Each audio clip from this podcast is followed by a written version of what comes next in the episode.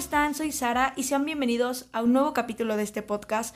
No olviden seguirme en mis redes sociales, en Instagram estoy como arroba itskenji y en YouTube como Kenji.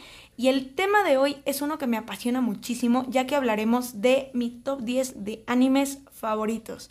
En verdad estoy muy emocionada por presentarles mis animes consentidos que me he visto muchísimas veces y que sin duda siempre recomiendo.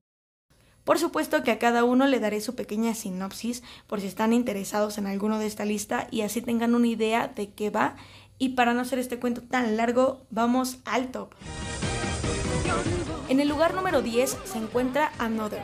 La historia se centra en una clase donde hace 26 años asistía una chica llamada Misaki, quien le caía bien a todo el mundo, pero un día murió dejando un vacío enorme en sus compañeros de clase. Estos decididos a no olvidarla, siguieron actuando como si Misaki siguiera viva hasta la graduación. Años después, un chico llamado Kyoichi Sakakibara es transferido a esa clase. Inmediatamente notó que había algo raro ahí, especialmente con una compañera, Misaki, que siempre se veía al fondo de la clase y todo el mundo parecía actuar como si no existiera. Un anime de suspenso que sin duda te encantará. En el número 9 tenemos a Tokyo Miau Miau. La historia se centra en cinco chicas infundidas con el ADN de diversos animales en peligro de extinción. Así las chicas adquieren poderes especiales que les permiten transformarse en Miau Miaus. El grupo es liderado por Ichigo Momomiya y tienen como deber proteger a la Tierra de los alienígenas. Y si eres de la vieja escuela como yo, sabrás que este era transmitido por Cartoon Network. En el número 8 tenemos At the Promised Neverland. Ambientada en un futuro distópico en el año 2045, Emma es una niña huérfana de 11 años que vive en el orfanato Gracefield House, junto a otros 37 niños a los que considera sus hermanos, y bajo la custodia de una mujer conocida como madre. Pero la perspectiva de Emma cambia cuando ella y Norman, quien es otro huérfano, descubren la verdad detrás del orfanato.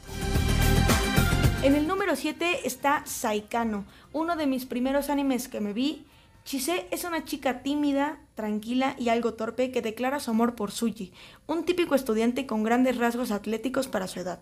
A la vez, es una pequeña historia de amor que a la larga se convertirá en una historia sobre el fin del mundo. Shioji no sabía que Chise le escondía un secreto. Ella era el arma definitiva, es decir, el arma más poderosa para la victoria de Japón en la Tercera Guerra Mundial. Por supuesto, no podía faltar en el número 6 Death Note Lai Yagami es un joven estudiante que un día encuentra un cuaderno llamado Death Note, que tiene una macabra propiedad. Si el nombre de una persona aparece escrito en él, morirá. Light decide entonces embarcarse en una misión para liberar al mundo de todos los criminales. Sin embargo, su plan comienza a torpecerse cuando L, un brillante detective, intenta descifrar el misterio que rodea a todas estas muertes, un clásico que todos deberían ver. En el número 5 está Mirai Nikki, Yukitero Amano es un estudiante de segundo año de secundaria. Es un chico solitario e introvertido que gasta todo su tiempo escribiendo un diario en su celular desde el punto de vista de un espectador. Su único amigo es un producto de su imaginación, Deus ex machina, el dios del tiempo y el espacio. Un día este dios le da al diario de Yukiteru la habilidad de ver lo que sucederá en los siguientes 90 días en el futuro, y enrola a Yukiteru en un torneo mortal donde deberá luchar por su vida contra los poseedores de otros diarios similares. En el número 4 tenemos a Demon Slayer. El protagonista de la historia es Kamado Tanjiro, un joven que tiene un gran corazón pero que también presume sobrada inteligencia. Su historia resulta conmovedora porque se dedica a la venta de carbón para sobrevivir al lado de su familia. Sin embargo, la tragedia toca su puerta cuando sus seres queridos son asesinados. El culpable es Oni, un demonio sanguinario. Su hermana Nezuko, quien también sobrevivió al ataque, fue convertida en demonio. Así es como Tanjiro busca transformarse en un asesino de demonios con la intención de vengar a su familia y recuperar a su hermana. En el número 3 tenemos a Beastars, un anime que me fascina.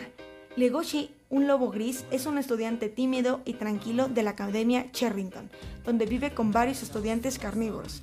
Como miembro del club de teatro de la escuela, Legoshi trabaja como escenógrafo y apoya a los actores del club encabezados por el alumno estrella Luis, un ciervo rojo pero de repente Tem la alpaca es brutalmente asesinada y devorada en la noche, creando una ola de inquietud y desconfianza entre estudiantes herbívoros y carnívoros. Al mismo tiempo, Legoshi tiene un fatídico encuentro con Haru, un pequeño conejo enano blanco y comienza a desarrollar sentimientos complejos por ella.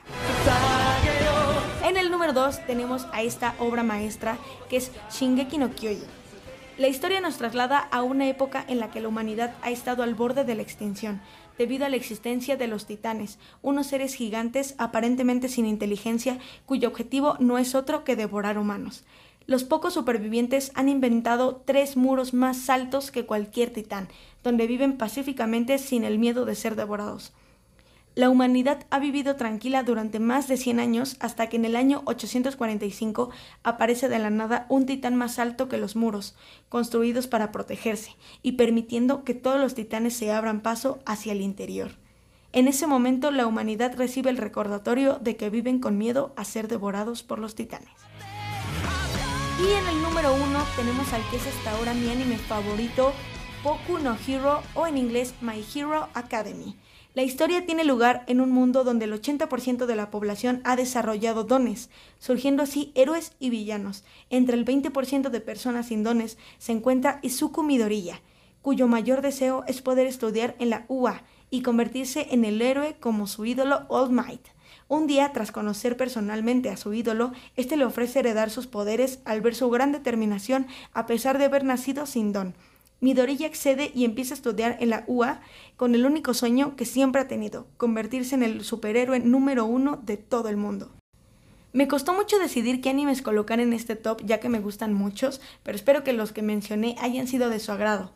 Muchísimas gracias por estar aquí escuchándome. No se olviden de seguirme en mis redes sociales. Estoy en Instagram como arroba itskenji y en YouTube como Kenji. Esto ha sido todo de mi parte y espero nos escuchemos en un nuevo capítulo. Adiós.